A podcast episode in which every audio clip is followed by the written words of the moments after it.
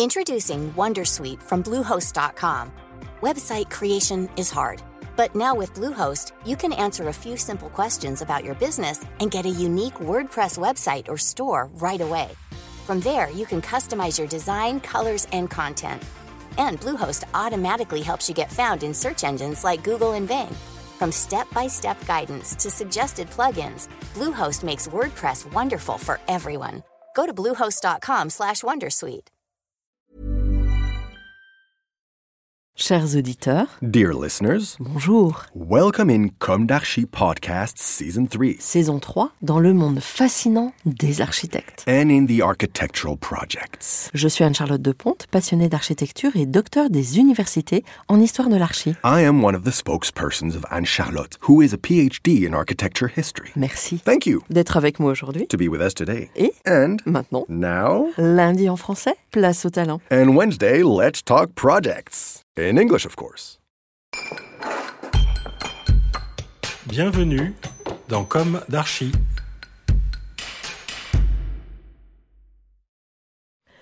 Hello everyone. Hello Raphaël Saillard. Hello. Thank you for being with us today. You are architect. In two or three sentences, could you introduce us to your architectural practice? So, uh, hello, Charlotte. Uh, so, we are uh, an architecture office based in uh, Nantes and Paris. We are four associates. I work with my parents that are Eric Saillard, Evelyn Rocheteau, and uh, another associate called Gregory Evest. We evolve in a wide range of uh, programs, uh, ranging from um, housings, uh, dwellings, uh, mixed use programs, as well as uh, public facilities like schools, retirement homes, and everything. We, we really uh, have a, um, a lot of uh, different expertise in wooden structure uh, or concrete, uh, more uh, traditional uh, realization, and we also start uh, a new branch in urbanism. Okay. And now, can you tell us about your project in Pontchâteau? Yes, of course. Uh, the High School of uh, Pontchâteau is a project that we, we won uh, quite uh, recently in 2018. It was uh, curious for us to be uh, accepted to the competition because we already built the middle school, uh, like about 500 meters from the site. Um, so the, the particularity of this project is so it's launched by the Pays de la Loire region, and it was uh, in a really particular site with a, a wetland and a blue corridor crossing half of the the plot. Uh, so we really uh, fought hard not to actually uh, build on the, the wetland and to accord the project to its uh, surroundings. Uh, what we did is uh, comparing to the, the the command that was to actually build a bridge between two parts of the high school. We decided to concentrate all the project on one side of the the little blue corridor that was uh, crossing the plots. So it had us to kind of create a compact building with uh, like two stories and um, really leave all the rest of the, the plot for a big park and uh, space for the, the students to be able to, to rest and, and to enjoy the, the, the landscape. By doing that, we actually created two pedestrian access from the parking of the gymnasium to the the high school. So it's really light structures that are going on top of the the wetlands, and it, it allows to have a an entrance that is really large and um, calling the Like a piazza? L- like a plaza, yeah, pretty much. Um, so b- by working with this entrance, we have um, the um, library that is on top, uh, leaving a, a really large plaza for going to the the, the hall. So the the entrance. Gives uh, towards the, the kind of a new program that we we uh, created for for this operation is the bioclimatic atrium that wasn't asked by the the programmist, but we really thought that it was a, a way to link all the different uh, spaces of the school.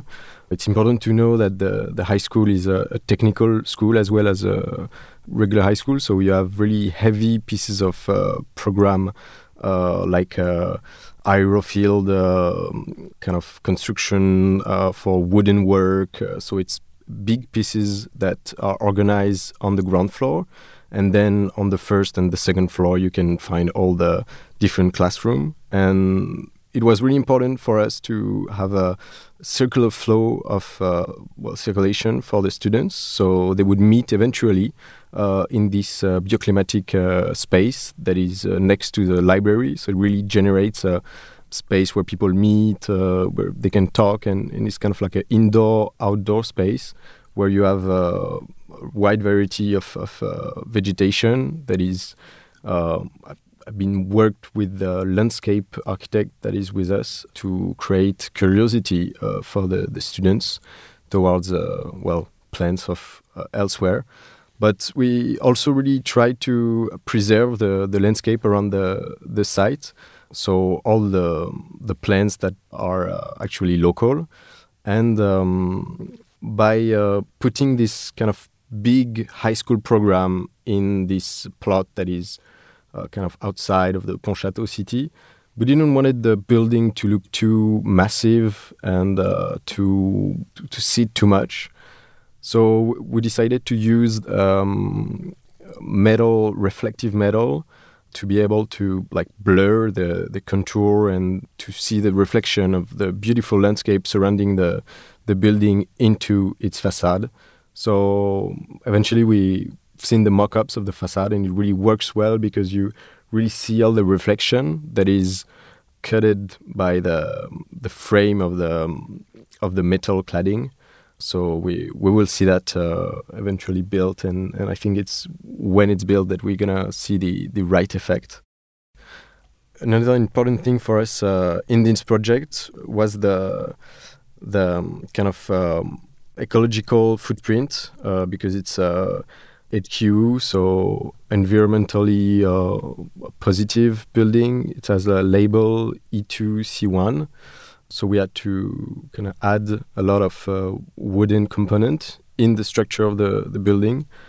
Most of the classrooms are actually in uh, wooden uh, beams and uh, pillars, which uh, gives the possibility to actually repartition afterwards the, the composition of the building.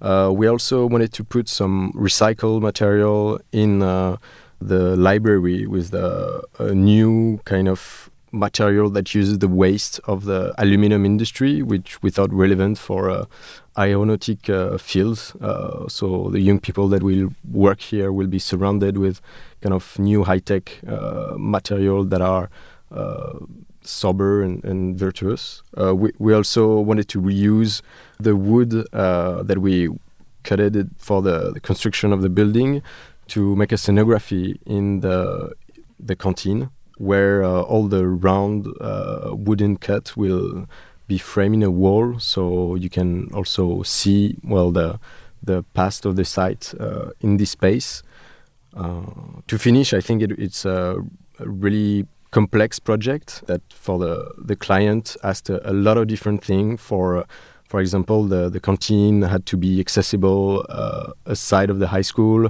All the, the sport facilities. The, there is also uh, an internal where student will stay, and it had to have a different access and from the main entrance. So all those different access made us ask how to make this building more porous and more accessible Uh, by everyone. And I think uh, uh, it shows uh, really well our, our uh, ability to work with a complex site and a complex program by the client.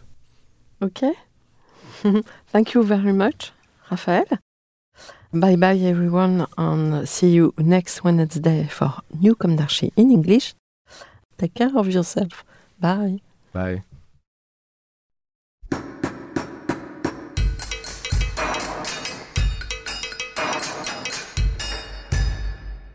Thank you for listening.